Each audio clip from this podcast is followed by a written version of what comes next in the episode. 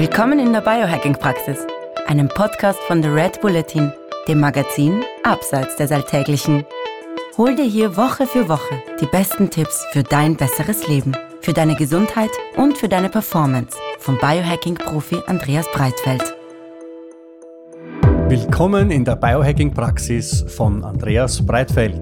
Das bin ich. Herzlich willkommen. Und von Stefan Wagner. Das bin ich. Gleich zu Beginn. Das Wort Praxis verstehen Sie bitte nicht medizinisch, denn hier finden keine ärztlichen Beratungen oder ähnliches statt. Und zwar allein schon deswegen, weil ich kein Arzt bin, sondern Biohacker.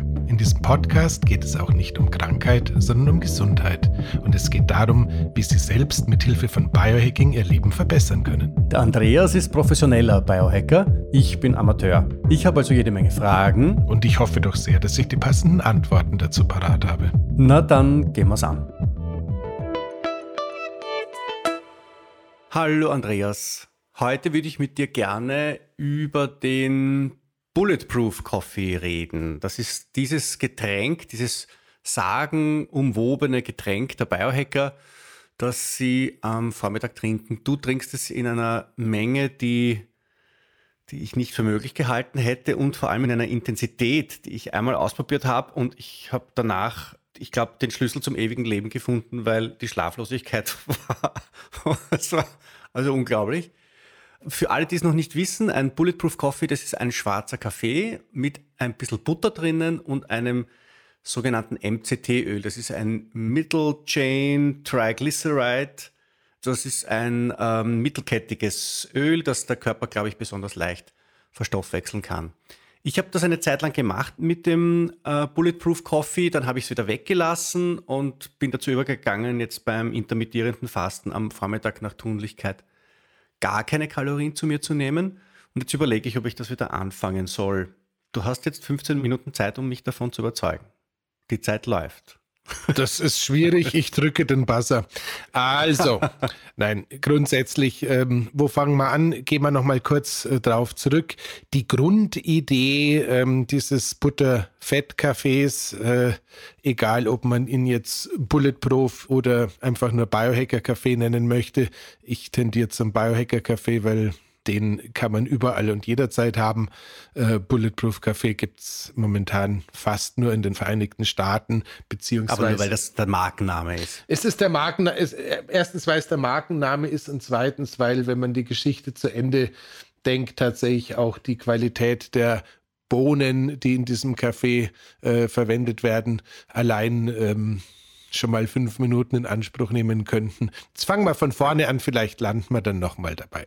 Also grundsätzlich ist es so, ähm, wer hat's erfunden? Äh, äh, zweite Folge, schon wieder derselbe Name, Dave Asprey, ähm, derjenige welche, der man, äh, der sich auch gerne selber als den äh, Godfather of Biohacking bezeichnet. Ähm, ich weiß jetzt nicht genau, ob es ihm wirklich zum Partner reicht. Vielleicht ist er auch einfach nur der Grandfather, weil er mit äh, knapp 50 Jahren tatsächlich zu den älteren, äh, ja, zumindest profilierten Biohackern zählt.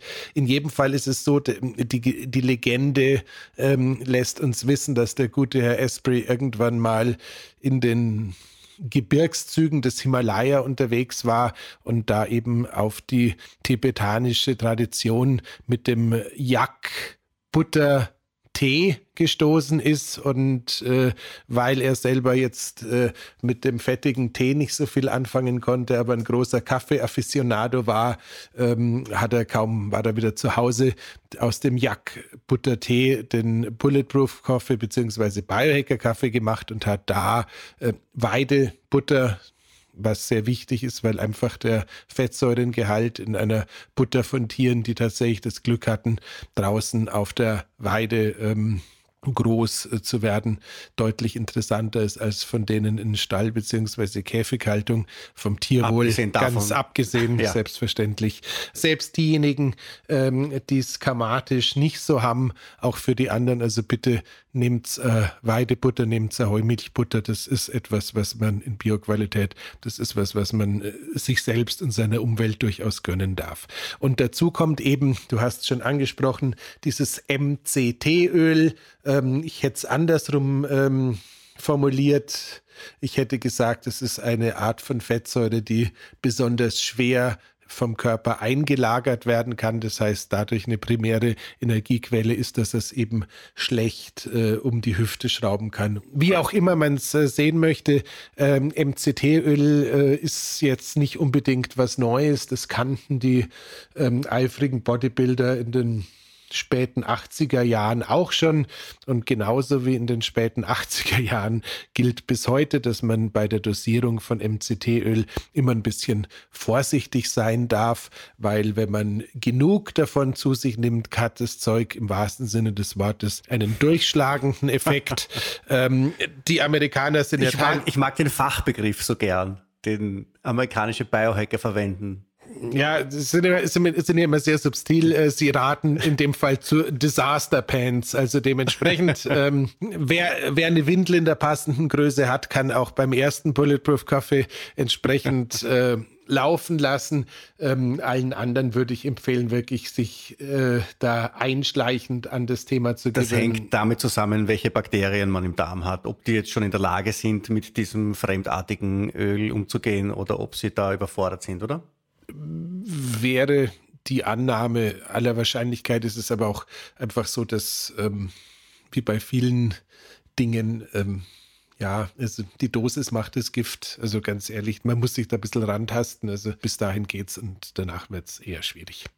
Ja. Okay, jetzt haben wir also schwarzen Kaffee, sprich Koffein. Dann haben wir Weidebutter, das heißt eine lustige Kombination von ähm, ja, Fettsäuren höchstwahrscheinlich, wenn man kein Ghee nimmt, sogar noch ein Tackenspur von Protein.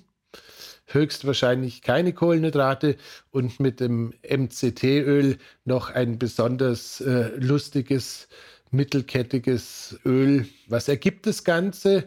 Es ergibt auf der einen Seite für diejenigen, die sagen, Fasten bedeutet äh, einen konstanten Blutzuckerspiegel zu haben.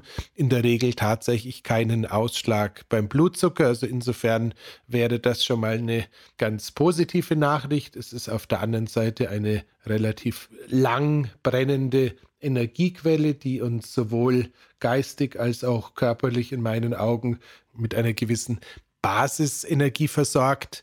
Äh, darüber hinaus äh, könnte es durchaus so sein, wenn man anstelle des äh, MCT-Öls ähm, gleich auf ein hochwertiges C8-Öl überschwenkt, dass man dadurch sogar noch mit etwas mehr geistiger Klarheit gesegnet werden könnte sage ich mal, weil theoretisch gesehen die äh, Bildung von äh, Ketonkörpern davon noch zusätzlich angeregt werden könnte. Ketonkörper nur als Fußnote angebracht, das sind äh, die Stoffe, die der Körper eigentlich selbst bildet, äh, wenn ihm keine Glucose, also wenn ihm kein Zucker zur Verfügung steht als Brennstoff. Genau, und die mit zwei bis drei Abzweigungen, die wir uns dann bei den Fastenepisoden anschauen werden, eben auch mit einer erhöhten geistigen Klarheit in Verbindung gebracht werden, auch wenn in meinen Augen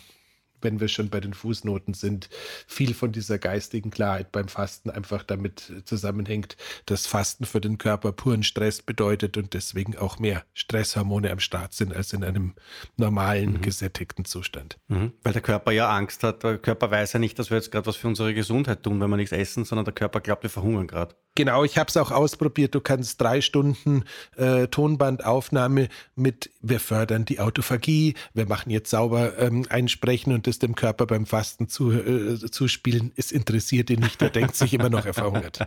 Also, ähm, Lange Rede, kurzer Sinn.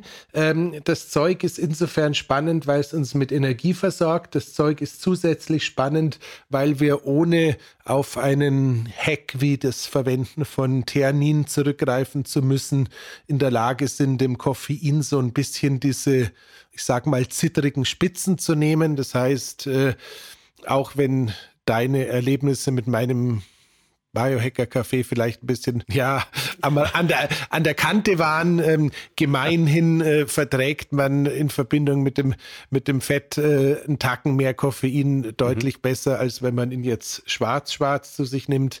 Entschuldigung, dieser Theanin-Hack, der ist, der ist richtig leibend, den weiß aber kaum jemand. Theanin ist eine Aminosäure, die im grünen Tee vorkommt und die man tatsächlich auch in seinen Kaffee hineintun kann. Ist äh, vollkommen geschmacksneutral und nimmt auch dem Kaffee einiges von diesen Spitzen, die einen dann so ein bisschen zittrig machen und ein bisschen unruhig machen. Aber die Funktionsweise vom Theanin und vom Fett ist anders, oder? Ja, es sind komplett andere ähm, Mechanismen beim Fett. Äh, vielleicht erinnert sich der eine oder andere noch an die Teenagerzeiten und vielleicht ist der eine oder die andere auch irgendwie auf dem Land aufgewachsen, wo viel Alkohol trinken, auch irgendwie sowas wie ja, mit einer positiven Konnotation versehen war.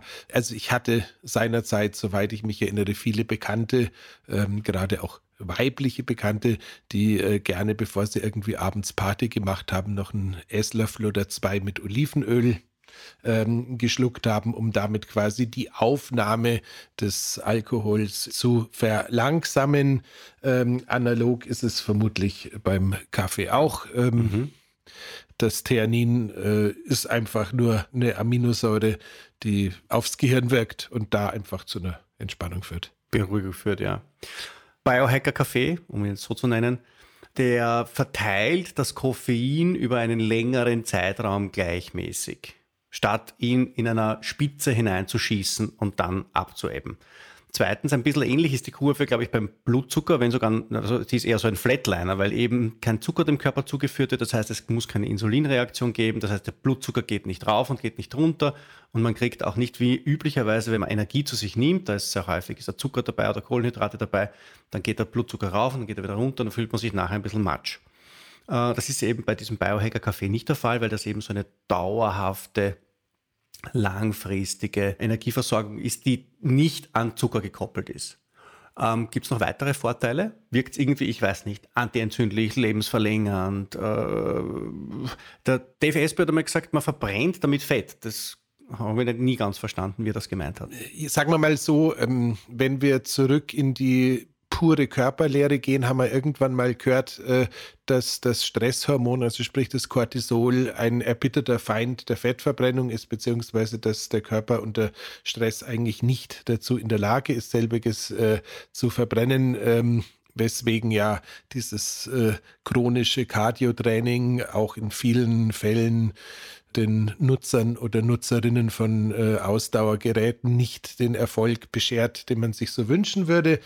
Dementsprechend könnte die Idee, dass einfach dem äh, Koffein die Spitze geraubt wird, halt auch dazu führen, dass weniger Cortisol ausgeschüttet wird und deswegen dadurch die Fettverbrennung weiterlaufen kann. Der mhm. andere Mechanismus wäre natürlich, dass wenn die Alternative zum äh, Biohacker Kaffee, äh, ja, wie würde der in Österreich sagen, äh, äh, weißer oder ein Kaffee, ein Kaffee mit, mit Milch und Zucker äh, wäre, dann hätte man da natürlich Milchzucker, hätte äh, womöglich noch äh, tatsächlichen Zucker, die als äh, Kohlenhydratquellen ganz andere Sachen anrichten und dementsprechend auch eine Fettverarbeitung erstmal blockieren. Also dementsprechend macht es schon so ein bisschen Sinn. Ähm Mir ging es darum zu erfahren, ob man Biohacker-Kaffee in irgendeiner Weise süßen darf.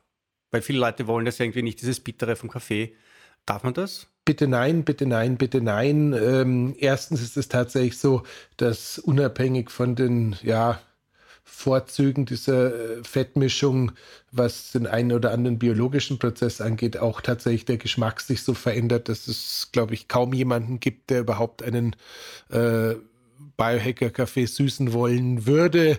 Und äh, sollte derjenige oder diejenige, die das äh, machen, trotzdem machen muss, äh, jetzt unter unseren Hörern sein, ist es, glaube ich, dein Lieblingshack mit einer anderen Aminosäure davor zu gehen, ähm, die da lautet Glycin. Glycin. Genau. Auch auf die gehen wir noch mal in einer eigenen Folge ein, aber wenn ihr eine ja, gute Messerspitze ähm, Glycin in so eine handelsübliche Kaffeetasse äh, versenkt, dann sollte auch dem süßesten Zahn alles gegeben sein, was er sich mhm. wünschen würde. Äh, genau. Das, was ich eigentlich noch im Zuge von Dave Aspreys Forschungen vorher ähm, angebracht haben wollte, war noch was ganz Faszinierendes. Angeblich ist es ja so, dass ähm, diese Sherpas im Himalaya tatsächlich heutzutage mit Mixern unterwegs sind, die dann an den Yaks dranhängen, wenn sie da langsam und gemä gemächlich durch die Gegend ziehen.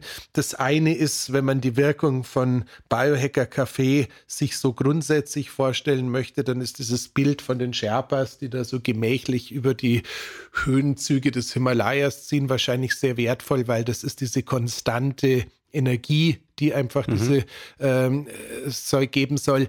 Und das andere ist tatsächlich auch, dass äh, das Fett, wenn wir es mit dem äh, Mixer entsprechend bei hoher Intensität verrühren, mit dem Heißgetränk, sagen wir mal, eine neue Struktur erreicht. Und äh, Dave Asprey hat mit dem ähm, Professor Gerald Pollack von der Universität Washington, Klammer auf, dem Inhaber des meines Wissens einzigen Lehrstuhls für Wasserwissenschaft und Entdecker des Exclusion Zone Easy Wassers ähm, Forschungen ähm, ja angeregt und erfolgreich abgeschlossen, dass tatsächlich dieses heiß verquirlte äh, Kaffee-Fett-Gemisch ähm, mehr oder minder ähm, Exclusion Zone Wasser erzeugt und damit äh, diese gelartige Wasserstruktur in sich birgt, die angeblich ähm, das Wasser ist, das wir in den Zellen finden, rund um unsere lieben kleinen Mitochondrien, die wir in der letzten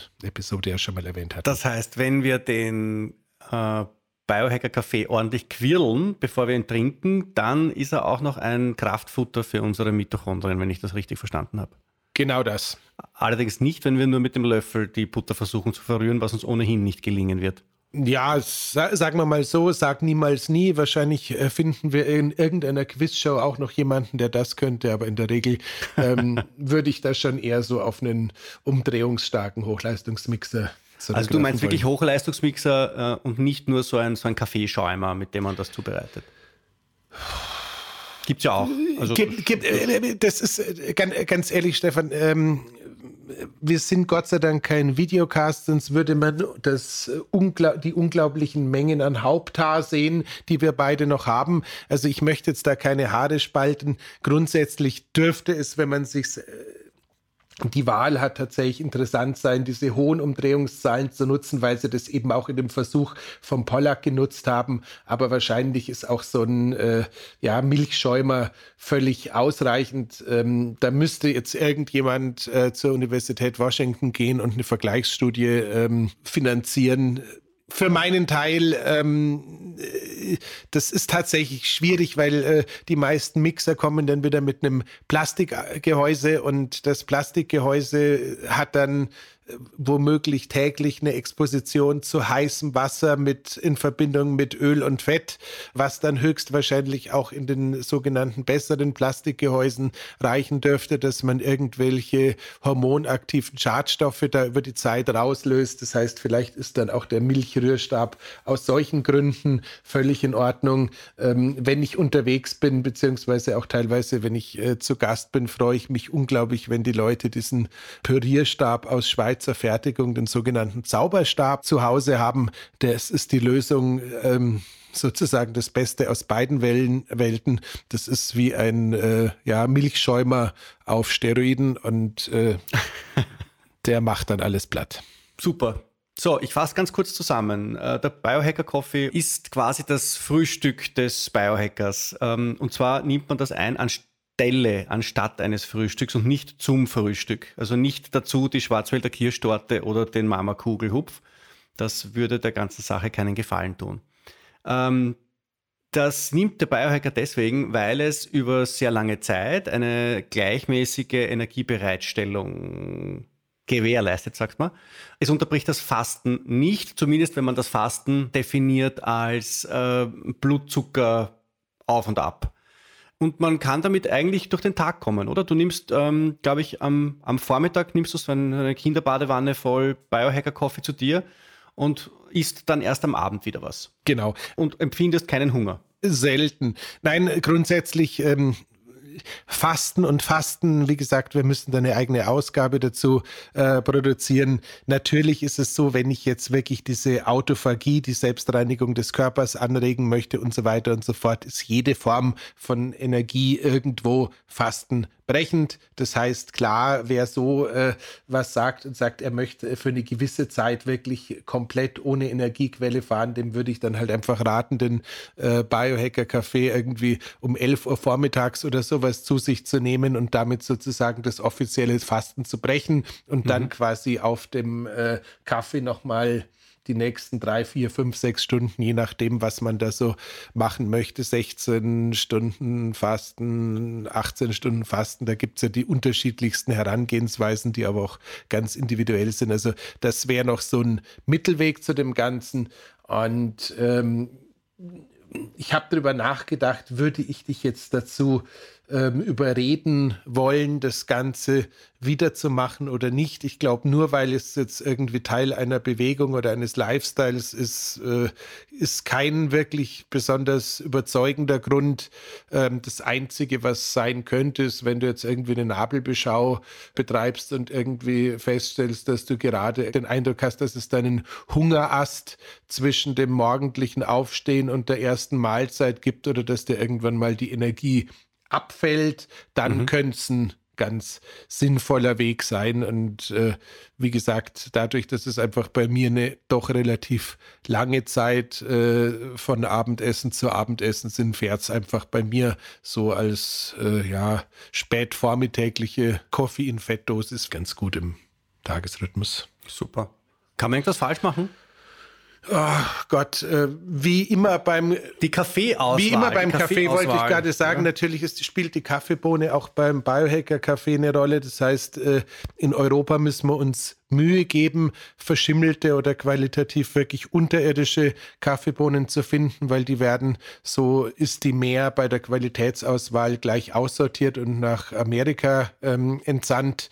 Ähm, Nichtsdestotrotz ist tatsächlich die Qualität der Kaffeebohne schon äh, nicht ganz unerheblich. Das heißt, Schimmel oder ähnliche Toxine wollen wir bitte auch nicht im Kaffee haben. Mhm. Das heißt, ähm, wer sich die Mühe machen möchte, fragt bei seiner Kaffeerösterei nach, beziehungsweise findet auch in Deutschland oder Österreich Kaffeeanbieter, die einfach so Zertifikate dabei haben, wo man sich darauf verlassen kann, äh, dass die Bohnen wirklich erstklassig und ohne Schimmel und Toxine daherkommen. Das zweite könnte die Röstung sein. Äh, eine übermäßig starke Röstung von Kaffeebohnen ist erstens ein sicheres Zeichen dafür, dass die Qualität des Ausgangsmaterials eher schadhaft war. Sind wir wieder bei unseren Toxinen.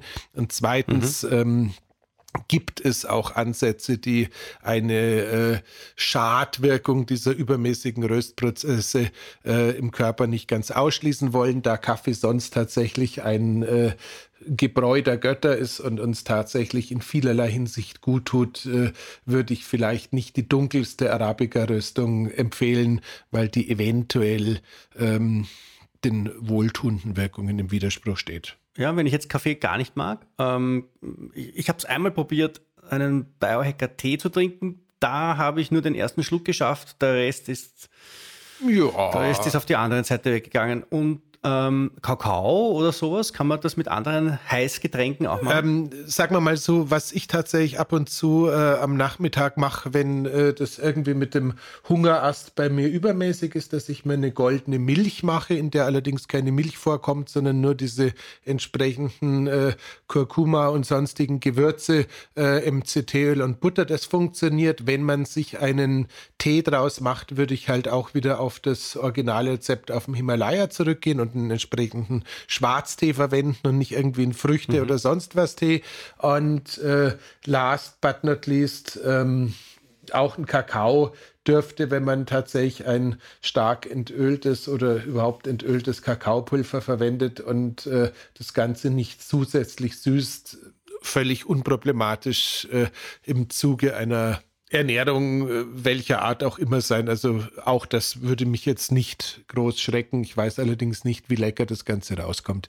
Ähm, last but not least, ähm, das Wasser, das wir verwenden, wird ja sowieso abgekocht. Das heißt, es ist in, in einem hohen Maße ähm, sorgenarm, was echte Keime angeht. Nichtsdestotrotz, wenn man Leitungswasser verwendet und vielleicht sich gerade in Städten wie Mexico City oder Los Angeles oder ähnlichen Metropolen, wo einfach die Belastung mit Ausschuss im Wasser extrem hoch ist, könnte sich lohnen, das Wasser noch zu filtern.